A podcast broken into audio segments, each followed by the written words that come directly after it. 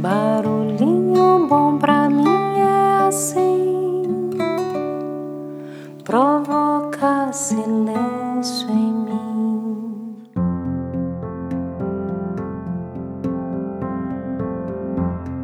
No Barulhinho Bom de hoje, vamos compartilhar uma novidade científica que foi publicada na BBC News em fevereiro de 2023, onde foi revelado que temos sete sentidos e não os cinco mais conhecidos.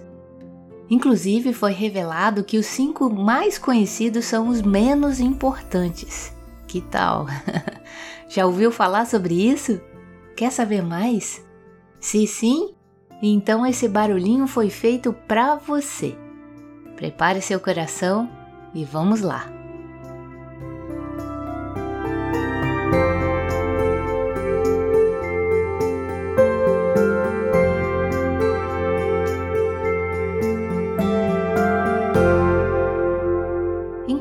Você ouve esse episódio do Barulhinho Bom, como está o seu corpo?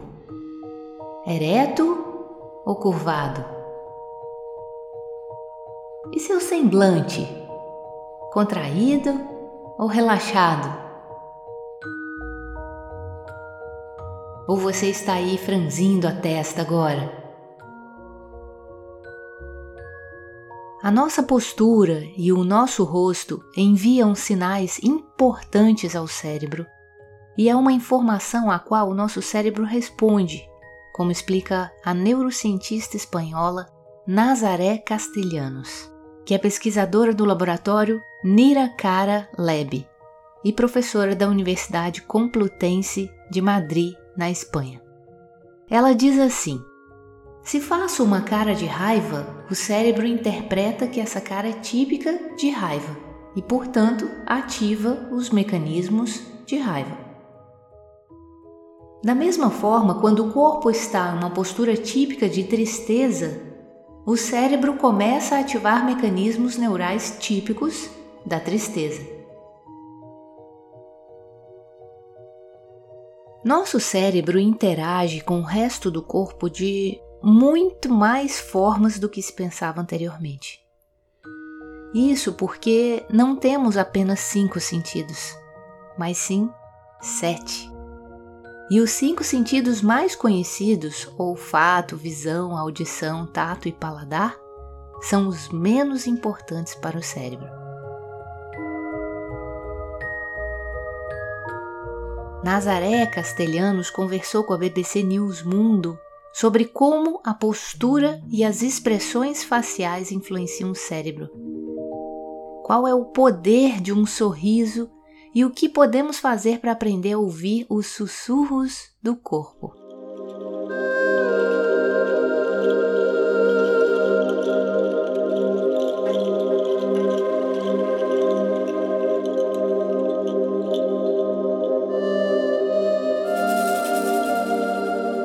Nazaré Castelhanos começou a repensar a neurociência depois de passar 20 anos pesquisando apenas o cérebro. Parecia estranho para ela que o comportamento humano se apoiasse apenas em um órgão, que era o que está na cabeça. E antes disso havia começado a estudar a influência de órgãos como o intestino no cérebro. E ela dizia: Não pode ser igual para o cérebro se meu corpo está curvado ou se meu corpo está ereto. Então, começou a investigar para ver o que a literatura científica dizia e descobriu coisas que pareceram absolutamente surpreendentes e pensou: todo mundo precisa saber disso. O importante é entender que a neurociência já reconhece que temos sete sentidos. Na escola sempre nos ensinaram que temos cinco: olfato, visão, audição, tato e paladar, que são os sentidos da esterocepção, ou seja, do exterior. E isso é muito simbólico, porque até agora a ciência se interessou mais por estudar a relação do ser humano com o exterior. Agora, a neurociência diz, há cerca de cinco anos, que isso precisa ser expandido. Não temos apenas cinco sentidos, temos sete. E acontece que os cinco sentidos da esterocepção são os menos importantes.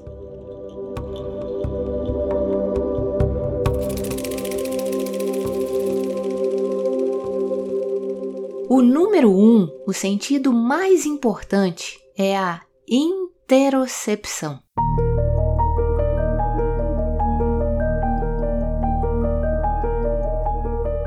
Interocepção é a informação que chega ao cérebro sobre o que acontece dentro dos órgãos. Estamos falando do coração, da respiração, do estômago, do intestino. É o sentido número um porque de todas as coisas que acontecem, é aquela que o cérebro vai dar mais importância, é prioridade para o cérebro. E o número dois em prioridade é o sentido da propriocepção a informação que chega ao cérebro sobre como está o corpo por fora, a postura, os gestos e as sensações que temos por todo o corpo. Por exemplo, as sensações na barriga quando ficamos nervosos, ou um nó na garganta, ou os olhos pesados quando estamos cansados. A propriocepção é o segundo sentido mais importante. E na sequência vêm os outros cinco já era conhecido que o cérebro precisa saber como está todo o corpo, mas antes se pensava que era uma informação passiva. A mudança agora é que isso é um sentido, ou seja, um sentido é aquela informação que o cérebro recebe e a qual deve responder. Dependendo do que está acontecendo, o cérebro tem que agir de uma forma ou de outra. E essa é a grande mudança.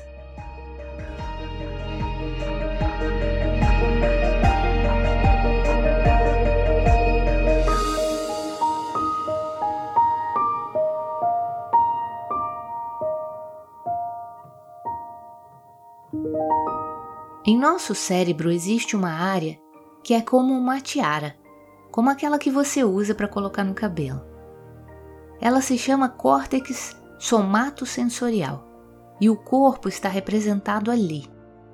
Ele foi descoberto em 1952 e o que se pensava é que as áreas que são maiores em nosso corpo possuem mais neurônios no cérebro. Portanto, o que se pensava é que o cérebro dedicava muito mais neurônios às costas, que são muito grandes, do que, por exemplo, ao meu dedo mindinho. Mas descobriu-se que não, que o cérebro dá mais importância a algumas partes do corpo do que a outras, e que as partes a que o cérebro dá mais importância no corpo são o rosto, as mãos e a curvatura do corpo. Então, o dedo mindinho tem cerca de 100 vezes mais neurônios dedicados a ele do que as costas inteiras, do que a perna inteira, porque as mãos são muito importantes para nós. Observe que quando falamos, estamos usando nossas mãos, estamos ativando essas áreas do cérebro. O cérebro atribui uma importância tremenda ao que acontece no rosto, Aqui foram observadas coisas que são muito importantes. Por um lado, foi observado que as pessoas que franzem a testa, e isso é algo que fazemos muito com celulares que têm telas pequenas, estão ativando uma área relacionada à amígdala. É uma parte do cérebro que está em zonas profundas e que está mais envolvida na emoção. Quando franzimos a testa, estamos ativando nossa amígdala, portanto, se surgir uma situação estressante, vamos ficar mais estimulados, vamos reagir mais, porque já temos essa área preparada. A amígdala, que é como uma amêndoa, é uma área que, quando acontece uma situação de estresse, se ativa, cresce mais. Então, é uma área que é melhor manter calma. Mas se já estiver ativada, quando chegar uma situação estressante, ela vai hiperativar e isso vai gerar uma hiperreação. Tentar relaxar essa parte, o senho, desativa um pouco a nossa amígdala, relaxa.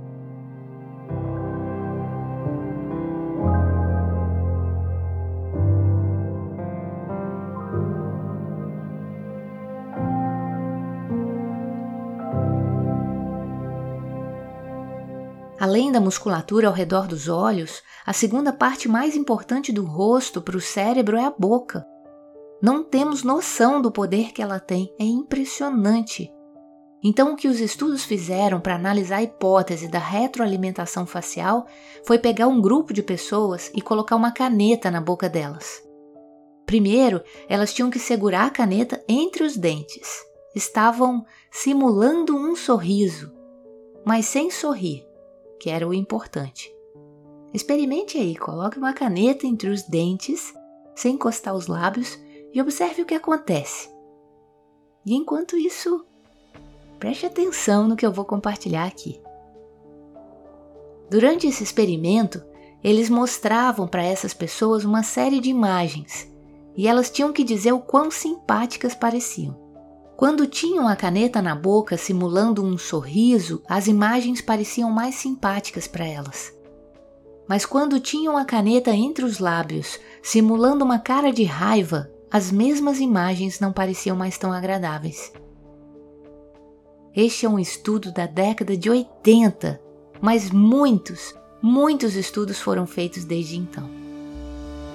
Foi observado, por exemplo, que quando vemos pessoas sorridentes, somos mais criativos. A nossa capacidade cognitiva aumenta, a resposta neural diante de um rosto sorridente é muito mais forte do que diante de um rosto que não sorri ou uma cara emburrada. A ínsula, que é uma das áreas do cérebro mais envolvidas na identidade, é ativada quando vemos alguém sorrir ou quando nós mesmos sorrimos. Sorrir não é rir, é diferente. Então vemos o poder que um sorriso tem sobre nós, porque o cérebro dedica um grande número de neurônios ao rosto, como já foi dito. O que acontece se eu estiver triste ou com raiva, estressada e começar a fazer uma cara relaxada? A princípio, o cérebro diz: Isso não bate, ela está nervosa, mas está com a cara relaxada. E então começa a gerar algo chamado migração do estado de espírito. O cérebro diz: Tudo bem, então vou tentar combinar o estado de espírito com o rosto. Em outras palavras, veja que recursos nós temos. O cérebro tem uma área que se dedica exclusivamente a ler a postura do nosso corpo. O que se observou é que existem posturas corporais que o cérebro associa a um estado emocional. Se eu, por exemplo, mover os braços para cima e para baixo, o cérebro não tem registro de que levantar a mão é algo emocional, porque não costumamos fazer isso, certo? No entanto, estar curvado é algo característico da tristeza. Isso porque quando estamos mal, nos curvamos. Ultimamente, todos nós adquirimos posturas curvadas porque passamos oito horas por dia em frente ao computador, entre outras coisas.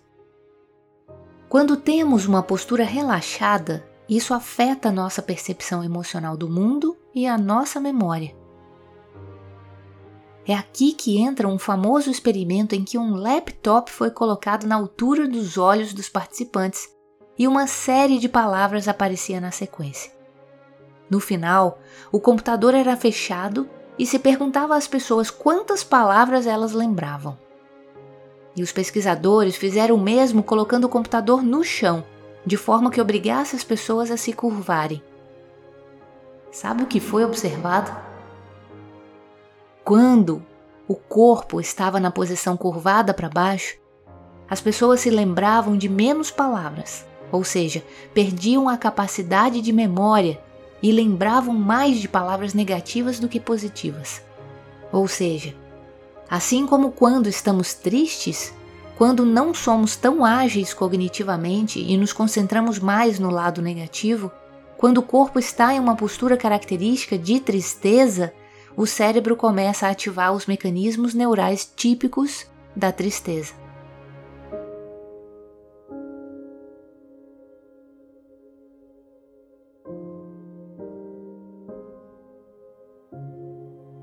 Então, o que a ciência está nos dizendo?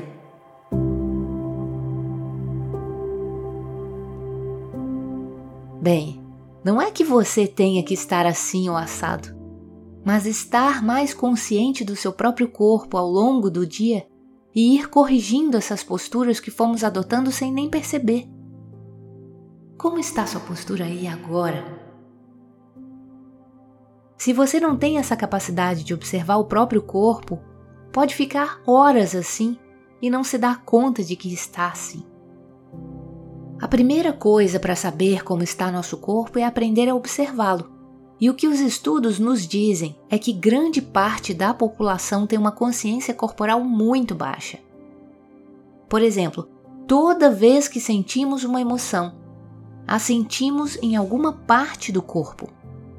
As emoções sem o corpo seriam apenas uma ideia intelectual. Há estudos em que se pergunta às pessoas quando você está nervoso, onde localizaria em seu corpo essa sensação? Grande parte não sabe responder porque nunca parou para observar o próprio corpo. Então a primeira coisa é, ao longo do dia, parar para observar como está seu corpo. E quando sentimos uma emoção, paramos por um momento e nos perguntamos: onde posso encontrá-la? Como sinto meu corpo agora? Ou seja, fazer muito mais observação corporal. Quando fico nervosa, por exemplo, sinto algo no estômago ou um nó na garganta. Tudo isso está sendo sentido pelo meu cérebro, ele recebe isso. Quando estamos conscientes dessas sensações, a informação que chega ao cérebro é mais clara e, portanto, o cérebro tem uma capacidade melhor de discernir uma emoção da outra. Ou seja, uma coisa é esse sussurro quase inconsciente e outra é transformá-lo em palavras. E fazemos isso com consciência, que também é uma aliada no gerenciamento das emoções. Porque quando estamos envolvidos em uma emoção, seja ela qual for, se pararmos naquele momento e desviarmos nossa atenção para as sensações do corpo, isso nos alivia muito. É uma das formas de relaxar, de frear esse turbilhão em que nos metemos quando temos uma emoção. Isso se chama consciência corporal.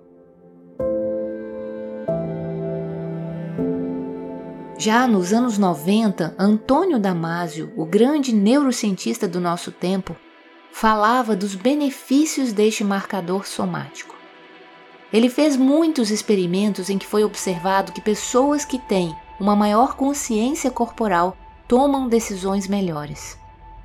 Isso acontece porque não é que o corpo te diga para onde você deve ir, mas sim onde você está. E se estamos em uma situação complexa e há emoções envolvidas e nem sequer sabemos onde estamos ou que emoção estamos tendo, é mais difícil para saber para onde devemos ir. As emoções são muito complexas e normalmente estão misturadas. Conseguir identificar uma emoção apenas com uma análise mental é mais difícil do que observando o próprio corpo. Mas é claro que para isso precisamos nos treinar, observar ao longo do dia as sensações do corpo quando estamos cansados, felizes, com raiva ou mesmo sobrecarregados. Pergunte-se: onde eu sinto isso? Isso nos ajuda muito a nos conhecer. A respiração é uma aliada que temos completamente em nossas mãos, mas não sabemos respirar. E aí, como está a sua respiração aí agora? Repare que só de eu perguntar você já modificou. A postura e a respiração estão intimamente relacionadas. Se você cuida da sua postura, cuida da sua respiração. Então, o que se observou na neuroanatomia da respiração é que a respiração influencia na memória, na atenção e no gerenciamento das emoções. Mas cuidado, isso se a respiração for nasal, se a inspiração for pelo nariz. Se inspiramos pela boca e grande parte da população respira pela boca, não temos tanta capacidade de ativar o cérebro. O cérebro precisa que marquem os ritmos para ele, e a respiração é um dos marca-passos que o nosso cérebro possui para que os neurônios gerem seus ritmos, suas descargas elétricas. Se respiramos pela boca, é um marca-passo atenuado. Tem que ser a inspiração pelo nariz. O momento em que mais temos memória é o momento em que estamos inspirando pelo nariz. Nesse momento, o hipocampo está ativado. Se te disseram algo, uma palavra, no momento em que coincidiu com a inspiração, tem mais chance de ser lembrado do que se te dissessem quando você estava expelindo o ar, na expiração. Sabia disso? Isso nos remete a uma coisa muito interessante, que é a respiração lenta. Normalmente respiramos muito rápido. Recentemente foi publicado um estudo científico sobre o poder da respiração lenta como analgésico em casos de dor crônica por discopatia.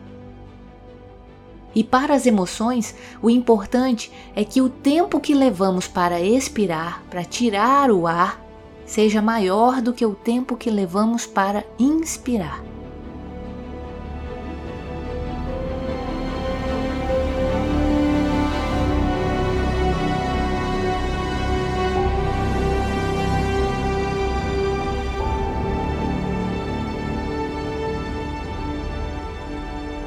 Olha que importante!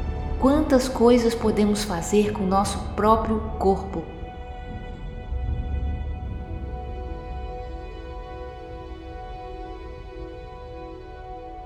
Nosso corpo é o instrumento pelo qual soa nossa vida, mas é um instrumento que não sabemos tocar.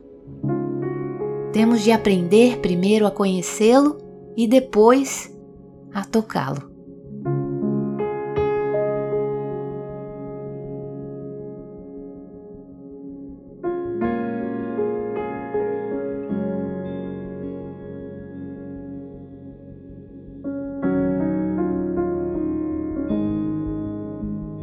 Tal esse barulhinho bom, hein? E aí, como está seu corpo agora? E como está agora a sua respiração?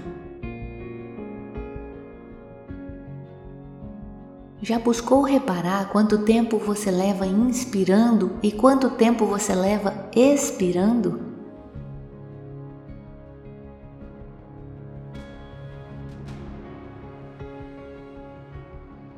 Percebe que só de perguntar você já ficou mais presente, até mudou sua postura e também sua respiração? Basta pararmos alguns segundos durante o dia para criar esse maravilhoso hábito de presença e auto-observação. Com a consciência de que temos o instrumento perfeito pelo qual soa a nossa vida. Agora é só aprender a afinar esse maravilhoso instrumento e tocar com maestria.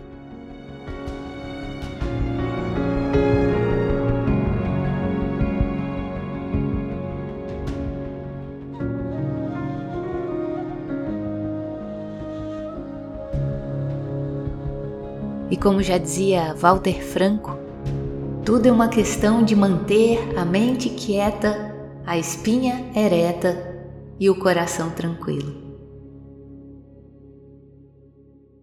Deixa a gente com esse barulhinho bom. Viver é afinar um instrumento de dentro para fora, de fora para dentro, a toda hora, a todo momento, de dentro para fora, de fora para dentro. Tudo é uma questão de manter a mente quieta, a espinha ereta e o coração tranquilo. Tudo é uma questão de manter a mente quieta, a espinha ereta e o coração tranquilo. a toda hora,